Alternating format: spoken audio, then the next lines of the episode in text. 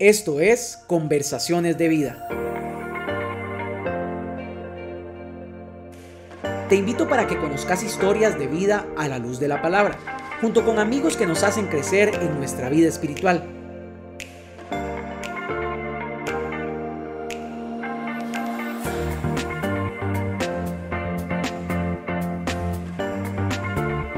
Bienvenidos a otro episodio de Conversaciones de Vida.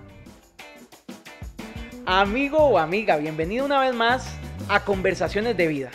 Esta vez en la temporada número 3, en donde vamos a iniciar una dinámica distinta, donde vamos a tener el privilegio de escuchar historias de personas que tal vez ya usted conoce. Porque tal vez usted a la persona que está viendo aquí hoy, que es Dayan, ya, ya tiene rato de conocerla y usted ha visto cómo toca la guitarra y todo, ¿verdad? El hombre es famoso y cada persona que sabe de música, aunque sea un poquito y escucha a Dayan, dice, este hombre sabe lo que está haciendo, ¿verdad? Muchas gracias. Pero hay una historia muy linda detrás de Dayan, detrás de su vida, en donde vamos a ver cómo Dios ha obrado en él y para eso estamos aquí hoy. Así que Dayan, agradecerte y darte la bienvenida. Muchas gracias, de verdad que para mí es un verdadero placer, un honor eh, poder estar aquí compartiendo este espacio eh, y bueno, pues servirle a Dios de esta otra forma. Eh, es algo que no esperaba, pero me siento muy honrado por la oportunidad. Claro, yo creo que Dios a veces a uno lo lleva a lugares donde donde uno no se imagina que va a estar a hacer cosas que uno tampoco se imagina, ¿verdad? Y yo creo que ese es el caso con vos, Dayan. ¿Vos alguna vez te imaginaste en la iglesia Vida Abundante del Oeste sirviéndole a él? Creo que era muy poco probable, no en Vida Abundante del Oeste, que yo alguna vez en la vida me fuese a, mezclar realmente eh, dentro de alguna iglesia. Siendo honestos, más adelante te lo explicaré, pero lo busqué muchas veces. Sin embargo, al final siempre había algo que, que se interponía en los planes y, y, bueno, al final fui yo el que se interponía en los planes, ¿verdad? Ahora lo entiendo claramente, pero eh, era muy difícil, muy poco probable, la gente que me conoce sabe que, que no era algo que estuviera como dentro de mis planes y bueno, la verdad es que, que los planes míos cambiaran para que sean los planes de Dios fue algo muy positivo y es algo muy positivo en mi vida y sé que va a seguir siendo por el resto de, de los días que me toque vivir de esa manera. Claro. ¿Y quién era Dayan antes de llegar a este punto en el que, bueno, ya sucedió algo que usted nunca imaginó que iba a pasar y que la gente que estaba a su alrededor decía, no, hombre, Dayan es una iglesia? No, ¿verdad? sí, es como muy curioso porque si tuviese que definirme como de la persona que era de, niño, de, adolescente, en mi primera etapa de adulto, eh, probablemente diría que era, como decía mi abuelo, eh, un, un soñador, un poeta y un loco, decía ella. Siempre eh, me gustaron eh, las artes a nivel general, eh, siempre me gustó, me interesó el conocimiento, me, me, gustó leer mucho y la música me apasionó tremendamente desde, muy niño. muchas veces me, me, acercaba a cosas simplemente porque había música y no sabía qué era la música la que me llamaba, este, pero definitivamente era una persona que me gustaba servir, servir a la gente, me gustaba compartir con las personas, siempre fue muy social siempre tenía algún proyecto entre manos, siempre estaba buscando la forma de, tratar de crecer un poco más. Este, traté siempre de ser una buena persona, pero eh, definitivamente no estaba para nada ligada a, la iglesia. Me, da hasta pena decirlo, pero muchas personas que me conocían hasta creían que yo era una especie de ateo. Nunca fui ateo, pero, pero la, gente creía que yo tenía como una especie de ateísmo dentro de mi filosofía de vida, ¿verdad? Este, Básicamente porque siempre me cuestioné mucho las cosas, siempre trataba de pensar mucho y al final mis posturas ante ciertos temas, particularmente, eh, digamos, la relación con Dios y demás, siempre fue como, como una relación metafórica en donde, donde yo veía que, la misma Biblia era una especie de, ejemplos de cómo vivir bien con tu padre, eh, digamos, terrenal, con, con, en este caso mi papá, Carlos Morum, ¿verdad? Este, y no como lo que ahora entiendo que realmente es, ¿verdad? Entonces, ¿quién era Jan Murung? Un soñador, una persona que quería eh, que la vida lo llevara a, una propuesta artística muy grande, a, estar en escenarios y a tocar el corazón de la gente, pero en otro sentido. En ese, en ese punto quisiera decir que siempre vi la música como una herramienta en la cual por un instante en la vida todo dejaba de, tener importancia. Es decir, en el momento que yo estaba en un escenario tocando música generalmente de otras personas, de otros compositores, yo iba a ser el músico que tocaba la música de otra persona que había compuesto una canción que le gustaba, yo estaba ejecutando una canción que me gustaba y por algún momento la gente que estuviera en, escuchando la música iba a solo importarle el momento que estaba pasando. Entonces yo me veía como una especie de herramienta para poder quitar un poquito la tensión y la presión que todos llevamos y que por un momento hubiese una verdadera armonía entre las personas. Pero siempre fue como algo muy superficial en ese, en ese sentido, ¿verdad? Que no llegaba a un trasfondo. ¿Y cómo llega el punto en donde ya te convertís, en un, eh, te convertís en un músico profesional y te empezás a dedicar a eso? ¿Cómo el Dayan, que simplemente amaba la música, se convierte en un, todo un profesional en esa área? Es como muy curioso porque el, la forma que, en que Dios tiene destinado eh, los caminos que tenemos que seguir, eh, a veces es como, como muy interesante. En el caso mío te comento que yo eh, empecé a tocar guitarra a los seis años. Eh, mi mamá me contaba que yo desde los tres, cuatro años siempre pasaba pidiendo guitarras. La guitarra me, me, fascinó de toda la vida, desde, que tengo memoria, ¿verdad? Pero ellos en aquel entonces me compraban guitarras de las que veían en, en, el mercado central y cosas por el estilo, que eran como de juguete. Y al final yo terminaba enojado y a veces hasta quebrándolos porque no sonaban. Entonces fue como muy interesante. Pero tuve un maestro una persona maravillosa que se llama Mauricio Villalobos, que es el, el, digamos, el, el, que maneja la fundación de, de Promundo, ¿verdad? Y este, él me daba clases, él llegaba a mi casa a darme clases a los seis años. En ese entonces no tuve como la disciplina y, y, al final opté por hacerme deportista porque tocar música era mucho más difícil de lo que un niño de seis años en ese entonces podía entender, por lo menos yo como niño de seis años. Me hice deportista de tiempo completo, empecé a hacer todo lo que podía, eh, todo lo que tuviera que ver con deporte, fútbol, voleibol, natación, todo lo que pudiera en ese sentido. Y este, a los 13 años, eh, después de la, del fallecimiento de, de, mi abuela materna, este, tuve un problema cardíaco, tuve una bradicardia y la vida me cambió, de, de, la noche a la mañana la vida me cambió. Entonces, después de ser un deportista de todo, de todo tiempo, mientras no estuviera en el colegio o en la escuela, me convertí en una persona que no podía ni siquiera caminar el kilómetro que tenía que caminar para llegar al colegio. Y este, porque era un riesgo para mi corazón. Entonces, en medio de la depresión, eh, Mauricio me contactó de nuevo y empecé a tomar clases en, en, la iglesia donde él servía en aquel entonces, ¿verdad? Y me topé con la suerte de que había un maestro muy bueno que se llamaba Manolo Martínez, que es un músico cubano buenísimo y, y, me aferré a las enseñanzas que ellos me podían dar ahí y en cuestión de un año ya estaba haciendo la prueba para entrar a la Universidad de Costa Rica y ahí entré a estudiar música ya de manera profesional mientras llevaba mientras terminaba el, colegio, ¿verdad? Entonces a partir de ahí las cosas empezaron a fluir un poco mejor, me apasionó muchísimo el tema de, de, estudiar música, de hacer música y bueno, pues seguí llevándolo hasta donde he podido, ¿verdad? Hasta el momento. Eh, cuando terminé mis estudios en la universidad, me dediqué a, a, tocar música flamenca, que es lo que más me apasiona tocar, y pues todo ha sido como, como un proceso en el cual las cosas se van, eh, las piezas se van poniendo como un rompecabezas, ¿verdad? Para que todo tenga un, un sentido y una forma final. Claro. Y bueno, en tu proceso de convertirte en un profesional, de estudiar, de crecer, conoces a tu esposa Adriana. ¿Cómo conoces a Adriana? Casualmente nosotros eh, nos conocemos cuando yo tenía 18 años. Este, Adriana, mi, mi, esposa, eh, ella, ella tenía la, abuelita paterna de ella, ¿verdad? Este, servía en la iglesia católica del, del barrio donde nosotros nos, eh, donde nos criamos. A mí a los 18 años me, me invitan a, a, tocar en esa iglesia, ¿verdad? Este, en el coro de la iglesia, yo llegué a, a servir y empecé a tocar y empecé a toparme con Adriana. Ella había sido compañera del colegio, digamos, no de, de, grupo, sino de simplemente del colegio. Yo la conocía, debo, aceptar que me fascinaba, pero nunca habíamos tenido la oportunidad de, entablar una conversación en sí y demás. Este, ahí en la iglesia empezamos a, a, tratarnos, empezamos a tener una, una amistad primero muy bonita y, y al final de dos años eh, empezamos a tener ya una relación eh, que se fue consolidando y al año y medio de, ser novios, eh, pues nos casamos. Entonces nos casamos muy jóvenes, yo tenía 21 años en ese momento y, bueno, eso nos ha permitido construir toda una historia eh, de amor bastante interesante, bastante, bastante hermosa, la verdad. Qué lindo. Y, y, bueno, en ese proceso me comentabas que, bueno, habían personas que te veían y decían, Dayan seguro es ateo. Pero realmente vos siempre creíste en Dios. Pero ¿cómo era tu relación con Dios en esos momentos? Ok.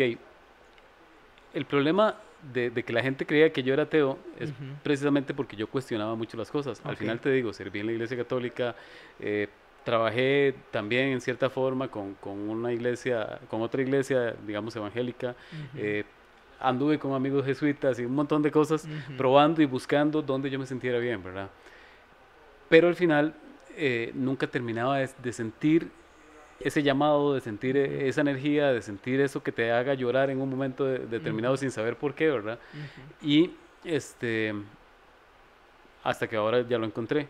Antes lo que sucedía era precisamente que cada vez que pasaba algo, yo pensaba que todo sucedía porque eran pruebas que se venían y que yo tenía la capacidad de sobreponerme a ellas. Es un vacilón porque la mamá de un estudiante amigo, eh, que ya es como amigo mío, como casi familia, ¿verdad? este, él empezó a recibir clases conmigo cuando él tenía cuatro años. Y en este momento está a punto de graduarse del, del, Humboldt, ya creo que está en el, en el penúltimo año porque va a ser seis años de colegio. Entonces he, estado con él en todo su proceso de vida, básicamente, ¿verdad? Ha sido una experiencia muy maravillosa trabajar con él particularmente. Y la mamá conoce toda mi historia. Y cuando yo le contaba las cosas que me pasaban, que eran cosas increíbles, ¿verdad? Historias que, de, de, de, momentos difíciles, ella siempre se reía y me decía, es que yo no entiendo, pero usted al final siempre sale adelante, ¿verdad? este, pero al final, cuando yo tenía algún tipo de problema, llámese que por alguna razón eh, no tenía, qué sé yo, el dinero para pagar la casa, que por alguna razón se venía algún proceso de enfermedad, que por alguna razón eh, pasaban cosas más duras, eh, yo siempre terminaba enfrentándome a Dios. Yo en, mi relación con él, eh, yo era realmente como lo que llaman una especie de hijo rebelde, muy rebelde. Es mm. decir, yo era el tipo de personas que salía del patio muchas veces de mi casa a hablar viendo hacia el cielo y diciéndole a Dios, bueno, ¿usted qué quiere de mí? O sea, ¿usted cree que usted me puede hacer daño a mí? Cuando yo veía las pruebas siempre pensaba que eran como castigos que, que él me estaba poniendo. Pruebas de, de todo tipo. Por ponerte un ejemplo, desde que yo era muy niño, mi mamá toda la vida soñó con conocer a mis hijos. Ella pensaba que yo iba a tener muchísimos hijos. Y este, me caso joven y demás. Mi mamá tenía un problema de, hepatitis C, ¿verdad? ella, ella, de hecho, duró nueve años en estado terminal y siempre se mantuvo con esa fe de poder llegar a conocer a todos mis hijos. Sin embargo, a pesar de que me casé joven y demás, nosotros duramos cinco años en lograr eh, concebir a, nuestra hija, Charemi Morún se llama ella. este, y el problema era mío, ya cuando hicimos estudios médicos y todo, nos dimos cuenta que el problema estaba en mí. Un 24 de diciembre, después de que por mucho tiempo, te estoy hablando de por lo menos unos tres años, mi esposa cada vez que, que le tocaba su periodo menstrual y todo, ella se hacía pruebas de embarazo y todo, con la fe de que iba a tener este, hijos y demás. Un 24 de diciembre se hace una prueba, el 24 de diciembre de hecho del 2005, ¿verdad? Se hace una prueba de embarazo la cual sale negativa, como todos los meses sucedía. Mm.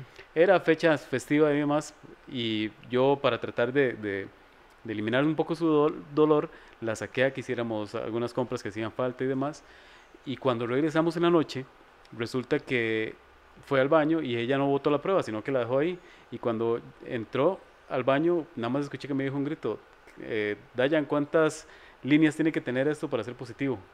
Y este yo le dije que tenían que ser dos. Me dice, es que tiene dos líneas. Y yo me quedé como pasmado, ¿verdad? Porque se suponía que eso no podía ser.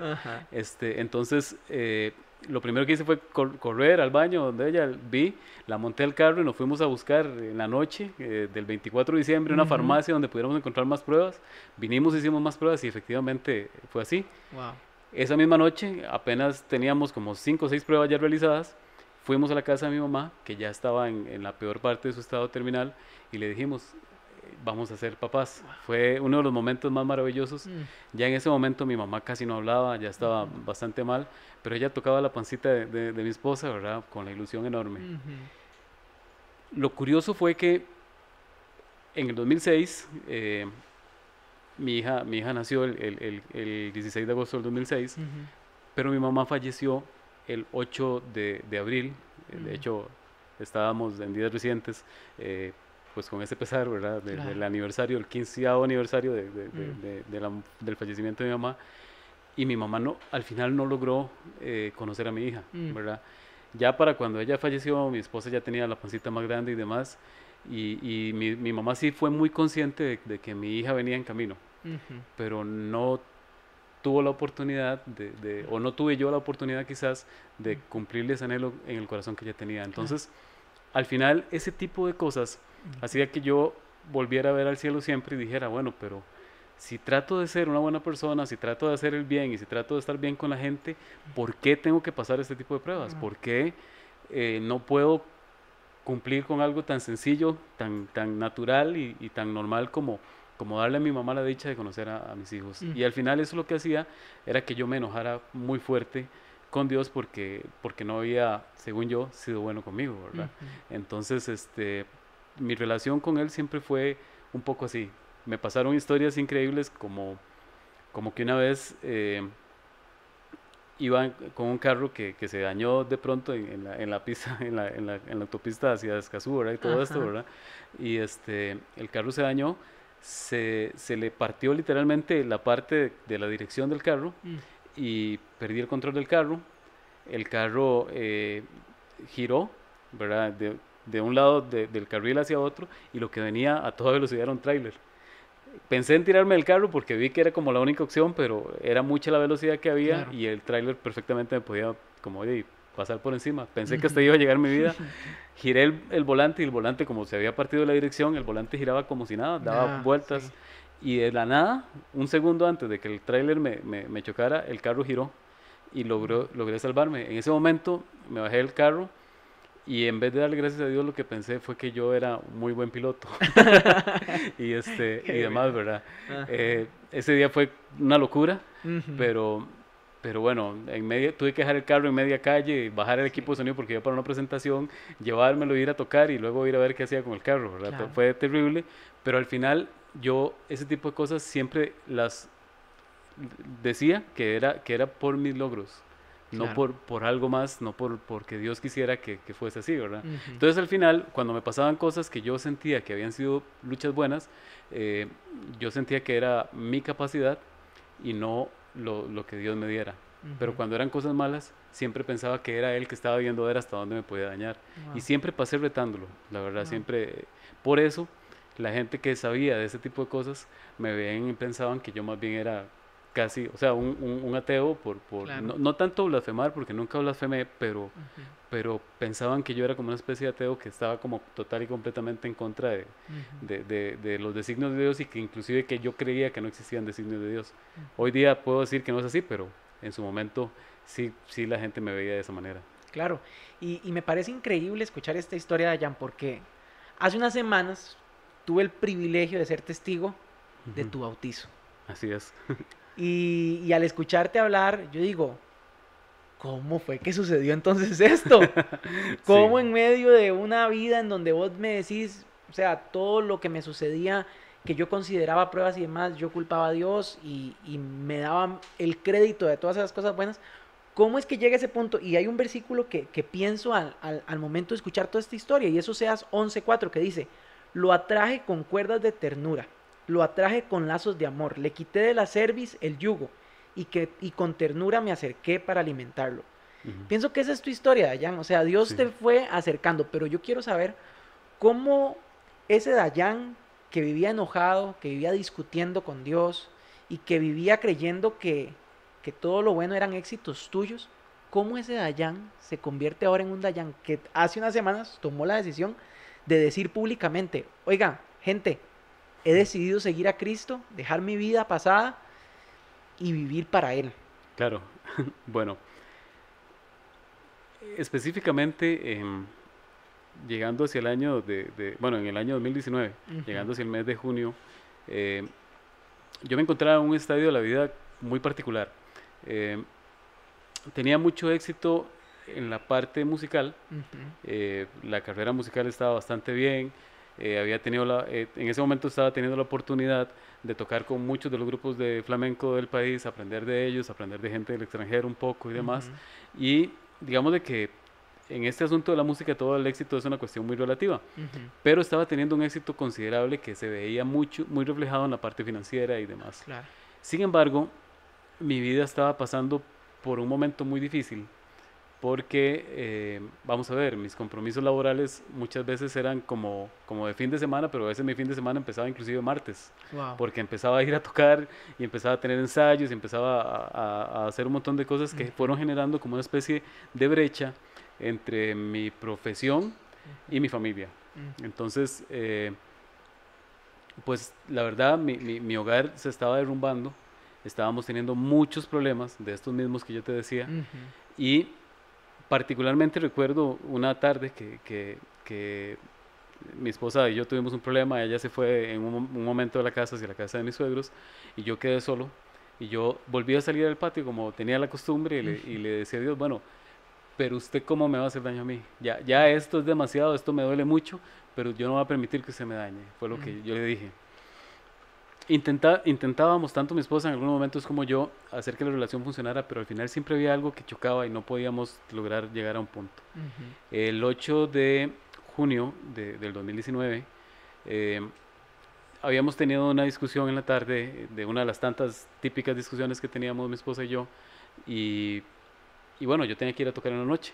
De hecho, la discusión fue tan fuerte que mi esposa me pidió que fuera a ver para dónde me iba, o sea, que no regresara a la casa y que me fuera a tocar directamente. Mm. Yo regresé a la casa, me, encerré en mi cuarto a seguir estudiando música y demás, y traté de que, la, de, que, de que la relación fuera lo más cordial posible, pero sin afectarla y demás. Antes de salir de mi casa para ir a tocar en la presentación que tenía en la noche, eh, mi esposa estaba tan molesta que me dijo una frase que fue, espero que pase algo y que no pueda que, que, me, que me permita no volver a verte nunca más. Esa fue una frase que me marcó muchísimo porque con todas las cosas que me pasaban, yo sinceramente salí de la casa pensando que algo me iba a pasar en el camino. Ah, recientemente había pasado lo, esa historia que te conté del carro y demás. Yo pensé que algo iba a pasar en el camino. Me, me pareció una especie de presagio. Me fui a tocar. Este, ya estando a punto de terminar la presentación, me llama, me pone unos mensajes de, de WhatsApp mi hija y me dice que en los mensajes, cuando terminó la presentación, como cuatro minutos después de que ella me los mandó, me dice que no sabe qué pasó, pero que mi esposa está en el baño y que está muerta. Mm. Que algo, que ella fue al baño simplemente y de pronto de, nada más tuvo que, que botar la puerta porque mi esposa nunca respondió y lo que se encontró del otro lado de la puerta fue mi esposa tirada en el suelo muerta. Este, gracias a Dios ella reaccionó, ya había pasado un incidente días antes y yo le había explicado cómo, cómo, era el tema del 911 o de que a quién tenía que llamar y demás, y ella optó por llamar a mi suegra, que llegó en un, en un Uber, eh, agarraron a mi esposa como estaba, la, la montaron en el Uber y se la llevaron al hospital. Eh, yo me fui directamente hacia el hospital, llegué al hospital y bueno, mi esposa básicamente no, no, no reaccionaba, estaba en coma. este, y después de, de, un rato, unas cuatro horas sin que recibiera ningún tipo de atención médica, nos dicen que se le reventó un aneurisma. Eh, ya después, digamos, viendo todo lo, lo, que pasó, que le hicieron los exámenes y demás, este, nos dimos cuenta que era un aneurisma gigante, lo cual implica mayor riesgo. Básicamente ella tenía un aneurisma ubicado en la arteria cerebral media, que es, digamos, la parte de atrás de, de, la cabeza, que se revienta y y que su medida en ese momento era de, 4 centímetros. Un aneurisma se considera gigante cuando mide 2 centímetros. El de ella, digamos, medía, medía el doble. Y bueno, para que tengas una idea, la posibilidad de sobrevivir a un aneurisma, que dicho sea paso, yo hasta ese día nunca había escuchado esa palabra, este, de, de, de, digamos, la incidencia de muerte de las personas que se le revienta un aneurisma gigante es del 99.6%. Es decir, poder sobrevivir a eso es prácticamente imposible. Este, a partir de ese momento, mi enojo y, mis cosas, todo lo que había, se, se, borró inmediatamente, porque en el momento que sucede eso y que estamos en ese proceso en el que hay que operar a mi esposa, pero tiene que hacerse una operación muy bien hecha y, y demás, y tenían que hacerse muchos estudios para que eso pudiera pasar, empecé a entender que este, había algo que estaba sucediendo que estaba por encima de mí.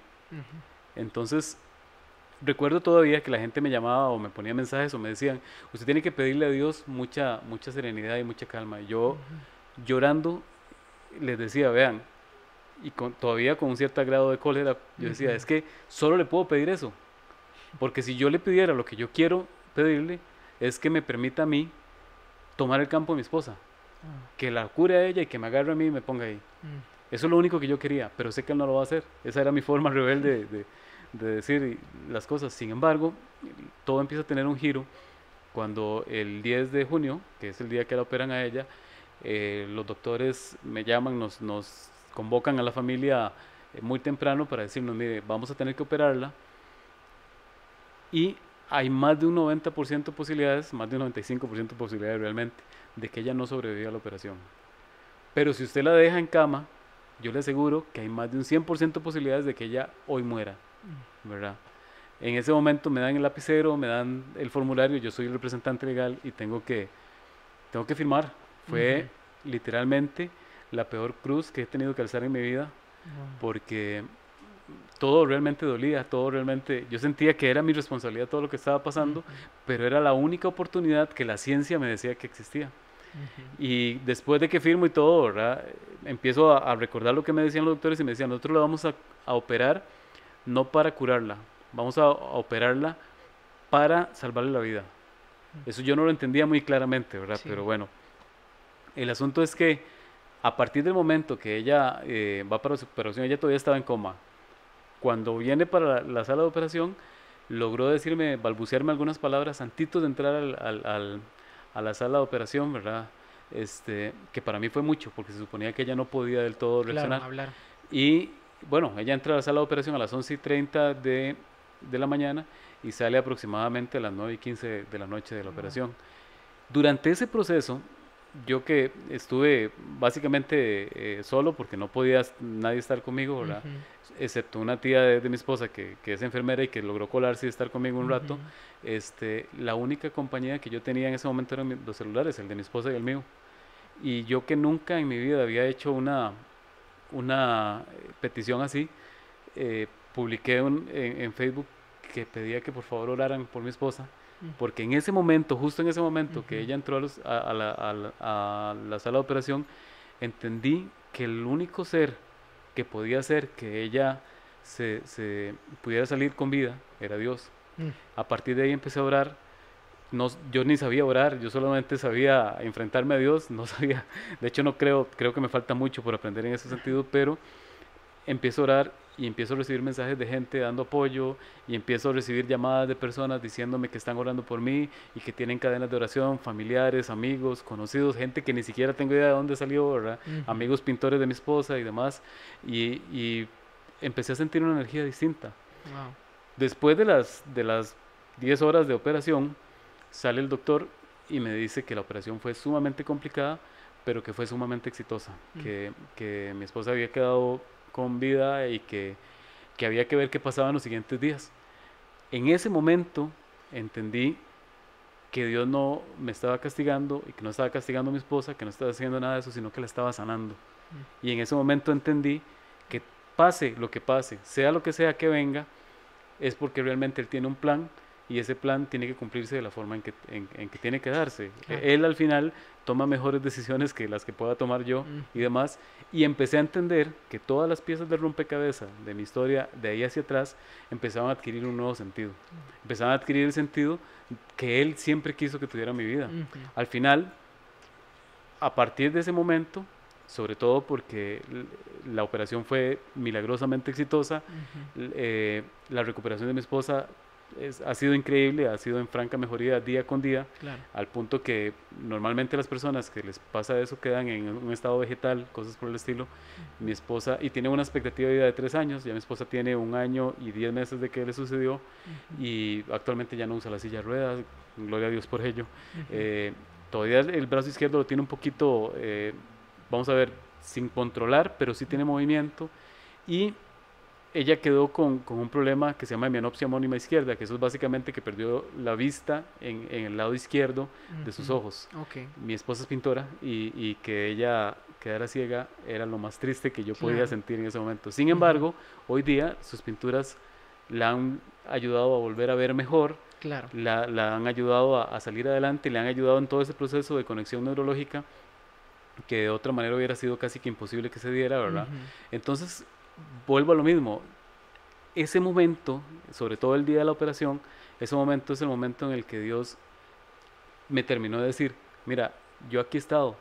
Y todo lo que te ha pasado, yo siempre te estuve protegiendo. Yo siempre estuve ahí. Y muy a pesar de mí, que eso lo he entendido ahora, muy a pesar de mí, Él siempre estuvo para cuidarme. Entonces, eh, ese, esa historia en mi vida cambió todo, cambió todo eso, cambió la perspectiva de que yo pensaba que yo no podía tener hijos y que eso era una especie de castigo, a entender que mi hija, este, más bien vino en el momento adecuado, en el momento que tenía que venir y que todas las cosas que Dios quería para nosotros venían con un propósito. Claro. Wow. Increíble, Dayan, en serio.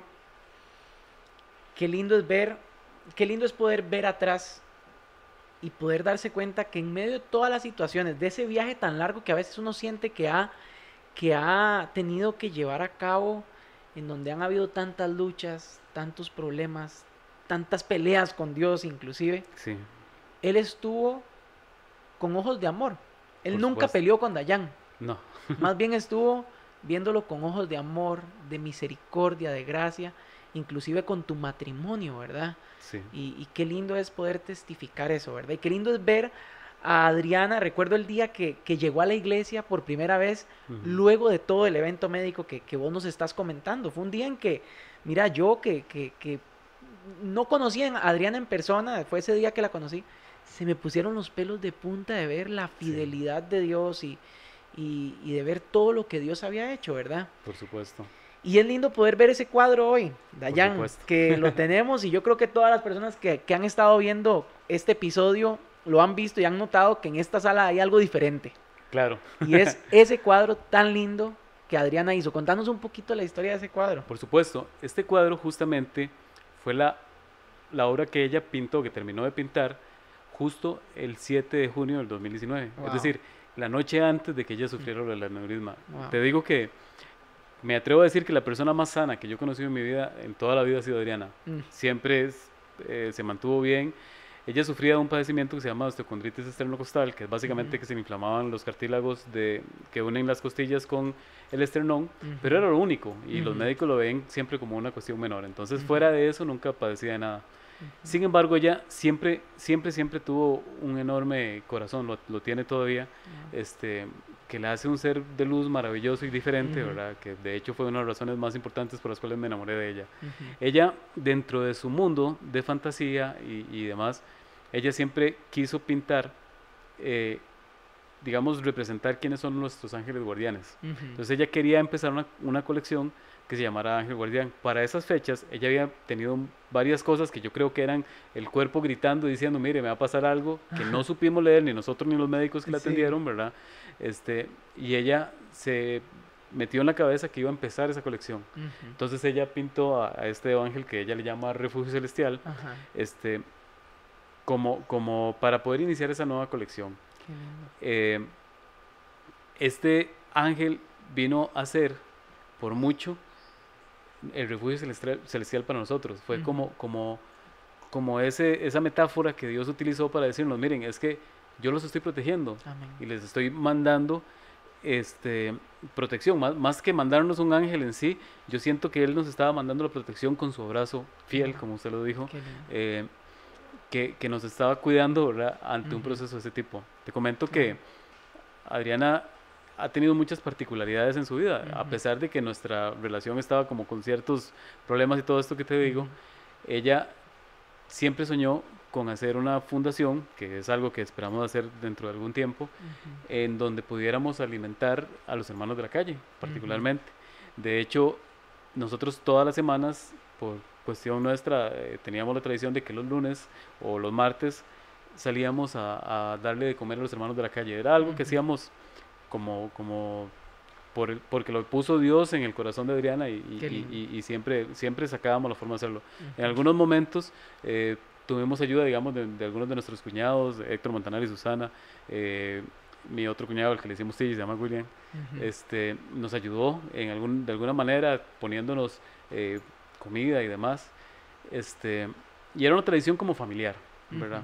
Entonces, cuando ella pintó esta, esta obra, esa noche ella decía, es que esta va a ser la imagen de nuestra fundación en el futuro. Mm.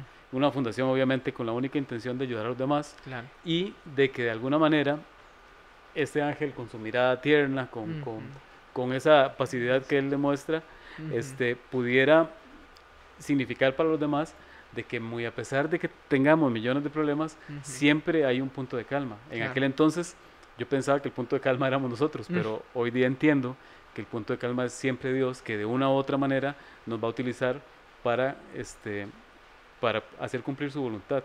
Y que va a tener planes perfectos, y esos planes perfectos se van a ir trazando paso a paso, y aunque uno no entienda cuáles pasos está dando, lo único que tiene que hacer es estar atento para poder escuchar su voz y para poder seguir eh, obedientemente lo, lo, que, lo que Él quiere que hagamos, ¿verdad? Así es. Dayan, para finalizar, ¿qué recomendación le darías a las personas que están en ese proceso de caminar con Dios? Eh, de, conocerle, tal vez de apenas iniciar ese proceso en el cual vos te querés acercar a Él, ¿cuáles son esos principios que debemos tener para acercarnos bien ante Él? Claro, bueno, creo que tiene que ser, uno, uno tiene que ser lo suficientemente humilde, si cabe decirlo de esa manera, para entender que las respuestas no son nuestras, son de Dios. este, en el caso personal mío, te digo que todas las piezas se fueron juntando perfectamente porque si yo hubiese seguido siendo futbolista o deportista, probablemente nunca hubiese aprendido a tocar la guitarra, probablemente nunca hubiese tenido el tiempo para este, poder ayudarle a mi esposa en todas las cosas que, que hago. Y probablemente no hubiese encontrado en qué espacio hubiese podido de alguna manera yo servir a la iglesia. Al final, al fin y al cabo, yo llegué cuando empezamos a ir a, la iglesia, eh, fueron seis meses más o menos después de que sucedió lo de Adri, que ya pudimos como restabilizarnos para poder empezar a ir a la iglesia, yo llegué a un lugar en donde me sentía en casa, donde me sentía en familia. Entonces, poder llegar ahí y observar eh, el ambiente, observar a la gente, no hizo otra cosa más que sentirme agradecido, eh, conmovido profundamente y con el deseo de alguna manera poder colaborar en algo. ¿Me explico? Entonces es muy curioso porque muchas veces las personas piensan que porque ya vos decidiste entregarle la vida a Dios o empezar a hacerle caso en, sus designios y en su camino, eh, ya vas a dejar de tener problemas. Pero si te acuerdas bien, cuando yo empecé a ir a la iglesia, mi esposa estaba todavía en, en la silla de ruedas, todavía no se podía levantar mucho ni nada por el estilo. este, de, tuve un accidente, eh, una negligencia, el, mecánico que atendía mi carro me atropella y me quiebra el brazo izquierdo. Este, me quiebra en la muñeca y, y, en ese momento particular yo pensé que toda mi vida se había acabado y que, y que ya definitivamente no tenía eh, sentido nada, porque yo pensé, mi mano no me va a caer bien, este, Adriana ocupaba que yo en ese momento la alzara, la llevara al baño para hacer sus necesidades, para bañarla, para ayudarle en todo su proceso de recuperación. Ella todavía estaba en silla de ruedas y había que jalar la silla de ruedas. Y, y fue la prueba todavía más dura, porque ya no era solamente que Adriana estaba en una necesidad, sino que yo no estaba en condiciones de poder servirle y de poder ayudarla. Entonces, más en ese momento, más que, que solo asustarme, ¿verdad? Decidí, después de todo lo que pasó con Adri, decidí creerle a Dios y decir, bueno, si esto pasó, yo sé que vos vas a arreglarlo, yo no puedo arreglarlo, eso es demasiado para mí. y, y, gracias a Dios eh, pude, por ejemplo, cuando me quitaron el yeso, pude realmente mover mi mano nuevamente, estando en la iglesia, recibiendo el, culto, escuchando la palabra de Dios y, y, en la tarde llegar a la casa y poder volver a tocar guitarra, lo cual ya había pasado dos meses y algo sin poder hacerlo, ¿verdad? Y por ser una lesión en la muñeca pensé que, que, simplemente la mano no iba a reaccionar bien, no iba a poder volver a agarrar y jamás iba a volver a tener la misma habilidad. Pero más bien todo eso ha funcionado, ha servido para que otras cosas sucedan, porque he tenido la oportunidad de servir en el Ministerio de Alabanza, lo cual para mí es un enorme orgullo y un verdadero placer poder este, servir de esa manera. Entonces creo, eh, vamos a ver, creo firmemente que lo que debe hacerse es tener la fe puesta en que Dios es el que tiene el verdadero control de todo. De que pase lo que pase, por más que yo no lo pueda entender, por más que, que sea un camino difícil y por más que yo vea que la cuesta está muy empinada, realmente es Dios el que sabe cómo llevarte por el camino adecuado. Y hay que dejarse usar, hay que, hay que saber escucharlo y hay que saber obedecerle y muchas veces hay que aprender a dejar de cuestionarse. Así es. Dayan, definitivamente creo que hemos aprendido mucho. Gracias. Con vos y, y de saber que Dios tiene un propósito para cada uno de nosotros. O sea, con las personas que nos están viendo o están escuchando, Dios tiene un propósito. Cierto. Sin importar lo que hayamos vivido, lo que hayamos experimentado, Dios ha estado ahí viéndonos y como decía Oseas 11:4, Ujú.